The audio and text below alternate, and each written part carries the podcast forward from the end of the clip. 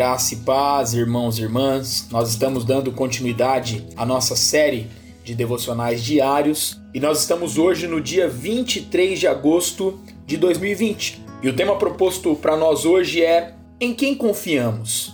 E o texto base para nós se encontra lá no Salmo de número 20, o versículo 7, um texto conhecidíssimo de todos nós que nos diz assim: Uns confiam em carros, outros em cavalos.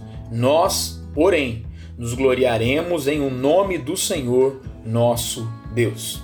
É interessante que o salmista ele usa uma linguagem militar, citando carros, né, carruagens e cavalos que eram fundamentais para a força bélica da época. Hoje os veículos militares nem de longe lembram essas carruagens e cavalo. Mesmo assim, os soldados dependem desses veículos para sua segurança, tanto quanto os guerreiros do tempo de Davi dependiam de cavalos e carruagens. Cidadãos podem confiar em políticos, militares, em uma inovação tecnológica, economistas, nos índices da bolsa de valores, médicos, no nosso caso, né, que temos enfrentado todo esse processo, né, numa cura, numa vacina, na mais recente descoberta da medicina. Entretanto, nós, servos e servas, lidamos diariamente com situações cuja solução está muito além por isso, encorajamos uns aos outros a confiança absoluta no Senhor.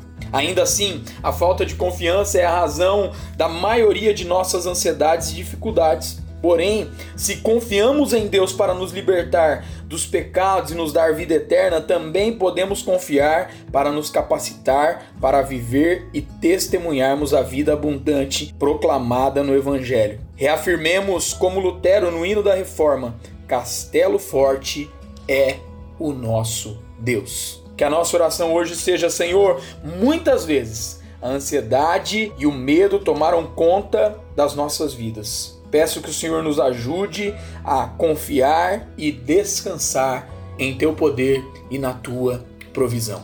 Deus abençoe meu irmão, minha irmã, sua vida, sua casa e a sua família, em nome de Jesus.